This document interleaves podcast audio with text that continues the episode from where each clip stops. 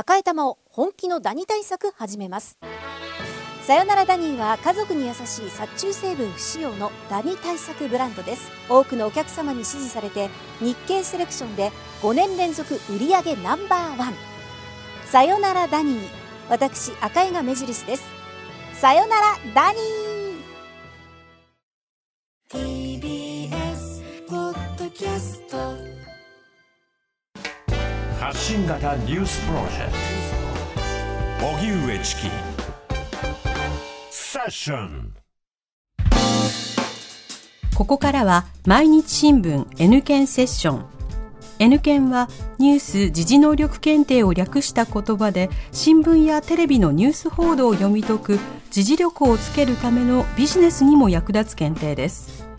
毎週月曜のこの時間はそんなニュース・時事能力検定 N 検を目指す方に時事力をつけていただくため一つの時事問題に関するテーマを取り上げ解説とクイズでリスナーの皆さんと学んでいきます。解説は TBS ラジオニュースデスクの中村久人さんです。久人さんよろしくお願いいたします。よろしくお願いします。それでは今日取り上げるテーマはこちらです。地球温暖化を考える去年の11月30日から12月13日まで気候変動の問題を話し合う国際会議 COP28 が UAE のドバイで開催されました。この会議で大きな焦点となったのはパリ協定で掲げられた目標達成に向け世界全体の進捗状況を評価するグローバルストックテイクが初めて実施されました。今日は改めて地球温暖化をめぐって何が起きているのか中村久人ニュースデスクと学びます。よろしくお願いします、はい、久人さん。まずこの地球温暖化について改めて教えてください。まあその名の通り地球が暖かくなってくるということですよね。で、あの地球のの空気の中には、まあ、二酸化炭素 CO2 あるいはメタンといったこれらが温室温室効果ガスというふうに言われるものがあるわけですよね。で、まあもともとこういうのがあるんだけれども、そのそれが増えすぎるとどんどんどんどん地球が温められすぎちゃうと。いうことなんですよね。であの今、まあ、の基本的には地球の平均気温っていうのはあまあ年間として14度ぐらいって言われてるんですよ、世界全体でね、鳴らすとね。鳴らすと。そうそうそうそう、まあ、正確な数字は出てないんですけど、まあ、大体それぐらいだと言われていて、うん、でこの温室効果ガスっていうのがなければ、地球は氷点下19度ぐらいだろうって言われてるんです。うわー、住めないです。だから太陽の光が降り注ぐでしょ、うん、それが地面を温める、はい、その地面から出てきた熱というのを、その温室効果ガスが溜め込んで、地球全体を温めて保ってくれてるから、その平均気温14度ぐらいと言われてるところに、そういうふうに、落ち着いてる落ち着いてるんですよ。だけど、その温室効果ガスがどんどんどんどん増えちゃうと、うんうん、地球に降り注いだ光がから出てくる熱っていうのが、どんどんどんどん溜め込まれちゃうわけですよ。そういう、うん、そういう仕組みなんですね。まあ、そういう仕組みなんですよね。で、最近はですね、もうその地球温暖化だけに止まらない長期的なね、気候への影響をまとめて気候変動というね、はい、そういう言葉も使うわけですよね。はい、で、これはその18世紀半ばから19世紀初頭にその産業革命というのが起きて、えー、えー、これはその石炭を動力に変えるエネルギー革命でもあったわけですよね。だからそういう化石燃料を燃やすようになってきたと。で、それから人の活動がどんどんどんどん広がってくると、今度は農地も広げなきゃいけない、牧草地も広げなきゃいけない、あるいは自分たちの街を作るためにいろんなところを広げなきゃいけないということで森林を伐採したりして、うん、その温室効果ガスを吸収するようなところが少なくなってきた。うん、で、気温がどんどんどんどん上昇してきたということなんですよね。で、それに伴って気温が上昇するということは、海水温も上がってきますよね。よね海の温度もね、ええ、で、その水っていうのは、温められると膨張するわけですよ。ああ、そうですよね。ねっていうことは、温められてくると、それだけ海面の水位も上がってくると。うんうんうん、それから、その、それ以外にも、北極にあったような氷山だったりとか、はい、南極大陸の上の、まあ、氷だったりとかっていうのが温められて溶けてきて、うんうん、あるいは、そのアルプスだとかそういうところにあった氷河なんかもね、水も溶けてきちゃって、そうそうそうそう。だからそう流れ込んでくると。うん、だから低い住むところに住んでる人たちっていうね、あの、島嶼部に住んでる人たちなんかっていうのは、自分たちの住んでるところがなくなるじゃないかというふうなこともあるわけですね。で、まあそうなってくると、非常に異常気象も起こりやすくなると。うんだから、その生き物の分布も当然のこと変わってきますし、えー熱中症とか感染症などの健康被害も増えるということも予測されていると。例えば、去年はもう本当に暑かったじゃないですか。日本もね。でそう、総務省消防庁のまとめだと、去年7月から9月の3ヶ月の間に、熱中症で救急搬送された人のうち、104人の方が亡くなっているという、まあそういう現状があるわけですよね。うん。まあ、そういう様々なことで国際社会は地球温暖化を食い止めようというふうにしているわけそういうことななんんですね。ですよね。あのー、国際連合、国連の気候変動枠組条約、えーさっきね、COP28 はいって去年開かれたって言われましたけれども、えーこれが、あその、2021年に地球温暖化対策として、えー産業革命前からの世界の気温上昇を1.5度に抑えるっていうことを、事実上世界の共通目標にしたんですね。あの、この、コップって言われてますけれども、これはカンファレンス・オブ・ザ・パーティーズっていう略で、えーまあ、あの、うん気候変動枠組条約を中心によくコップいくつって言います、言いますけど、だけど本当はいろんな国際会議でコップいくつってあるわけですね。だからね。そう、はい集団のカンカンファレンス会議ですよっていうことなんでね。なるほどだだけどよく取り上げられるのは我々がよくコップコップって言ってるのは、この国連気候変動枠組条約の会合のことなんですよね。で、まあ、あのこの、うん2021年、これはイギリスのグラスゴーで開かれた COP26 で決まったんですね。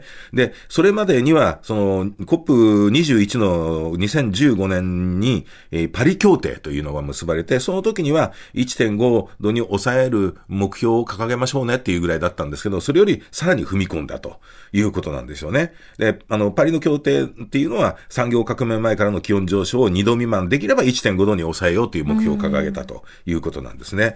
で、まあ、この2020年に取り組みは始まってるんですけれども、21年、21世紀の後半に世界全体で温室効果ガスの排出実質ゼロを目指しているということなんです。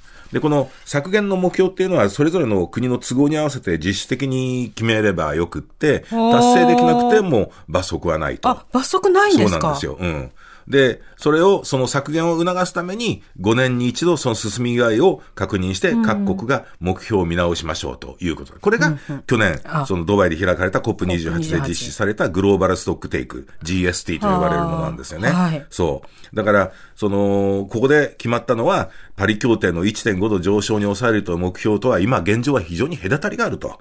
で、1.5度の目標に向けて行動と支援が必要だというふうに、こういうふうに訴えてるんですよね。うん。うん。でもなかなかこれ削減は難しい。そうなんですよ。だからその、COP28 でも指摘されたように、今多くの国、地域が掲げている温室効果ガスの排出削減目標、たとえこれ各国がね、それぞれ目標を達成したとしても、えー、まあ世界の平均気温、今世紀末までに2.5度から2.9度上昇する恐れがあると。いうふうに言ってるんです。これ、あの、WMO というところがね、世界気象機関が去年の11月に発表したんですけれども、温室効果ガス年報という、で2022年の温室効果ガスの排出量が過去最高を記録したっていうことなんですよ。産業前と、産業革命前と比べると CO2 は150%増えてます。それからメタンガスは264%増えてますという、そういう状況なんですよね。で、CO2 は確かに増加率っていうのは減ってきてるんだけれども、量としてはまだ増え続けてる状態なんですよね。だからなかなかこういう状態では、えーそのお温暖化を止めることはできないと。で、化石燃料っていうのも、その先進国であったり島諸国などは段階的な廃止を求めたんですよね。ところが産油国などが反対して、非常に去年の COP28 の協議が難航して、会期1日延長してるんですよ、去年実は。だけど、その合意した文書は段階的な廃止ということには触れずに、えー化石燃料からの脱却を進めましょうという、非常にね、曖昧なことで合意していると。ぼんやりですそね。うそうそう。だからなかなか進まないというのが現状ですよね。さあ、それではここでニュース時事能力問題です。はい。えー地球温暖化を食い止めるための国際ルール、パリ協定について、正しい説明を次の4つの中から選んでください。正しいね。正しい説明です。は。はいい。1、リーマンショック前からの気温上昇を1.5度未満に抑えることを目標にしている。2、温室効果ガスの排出削減目標は各国が自国の都合に合わせて決める。3、排出削減目標が未達成の場合、罰則として国連に反則金を支払う。4、すべての国が現在設定している排出削減目標を達成すると温暖化は進まないと考えられている。さあ、今日のね、解説を聞いてると。さんの説明をしっかり聞いてると答えられますますね。はい。えー、じゃあ皆さん、ここでシンキングタイムスタートです。はい、リスナーの皆さん、一緒に思い出しましょう。はい。えー、地球温暖化を食い止めるための国際ルールパリ協定について正しい説明を次の4つの中から選んでください。1リーマンショック前からの気温上昇を1.5度未満に抑えることを目標にしている。2温室効果ガスの排出削減目標は各国が自国の都合に合わせて決める。3排出削減目標が未達成の場合罰則として国連に反則金を支払う。4すべての国が現在設定している排出削減目標を達成すると温暖化は進まないと考えられている。はい、シンキングタイム終了です。はい、さあ、リスナーの皆さんどうぞ一緒にお答えください。南部さん回答何番でしょう？では、リスナーの皆さん一緒に2番です。2番。温室効果ガスの排出削減目標は各国が自国の都合に合わせて決める。そう、その通りですよね。はい、他が罰だ、罰だ、罰だっていうことで、この丸が残って、あ、そう瀬戸さんおっしゃってた。気温上昇1.5度未満に抑えるっていうのはリーマンショック前からじゃなくて、産業革命前からですよね。はい。うん、はい、で、3番、これ罰則として国連に反則金、これ支払う必要はないと。はい。で、すべての国が現在設定している排出削減目標を達成すると温暖化は進まない。いやいや、そんなことはないよと。まあ去年ね、その11月に発表した排出ギャップ報告書2023によると、現状では2度に、上昇を2度に抑えるには、2030年までにさらに28%削減しなきゃいけない。1.5度に抑えるには42%の削減が必要と。高いそう。で、パリ協定の個別の約束通りでみんなやると、2100年頃今世紀末には2.5度から2.9度ぐらい気温は上昇しちゃうと言われてるわけですよね。だから、いかにそういうものが大変なのかっていうね。えー、でもなかなかやっぱり難しいと思うんだけれども、きちんとみんながちなみを揃えてやっていかないことには、この先の地球っていうのは本当どういう状況になってくるかっていうのは、非常に怖い将来が待ち受けてるという気がしますね。人事ではなく考えたいです。千里さんありがとうございました。はい、来週もよろしくお願いいたします。はい、お願いします。さあここでプレゼントのお知らせです。ニュース時事能力検定の公式テキスト発展編を5名の方にプレゼントします。おはがきの方宛先は郵便番号107-8066 TBS ラジオ荻上チキセッション。ニュース検定公式テキストプレゼントの係までです。メールの方は ss954-tbs.co.jp で受け付けています。あなたのおところお名前お電話番号をお忘れなく。ニュース時事能力検定は年3回実施しています。次回の検定は2024年6月23日日曜日に実施します。マークシート試験のほかご自宅でインターネットを経由して受験する IBT 試験を実施します。詳細は公式サイトをご覧ください。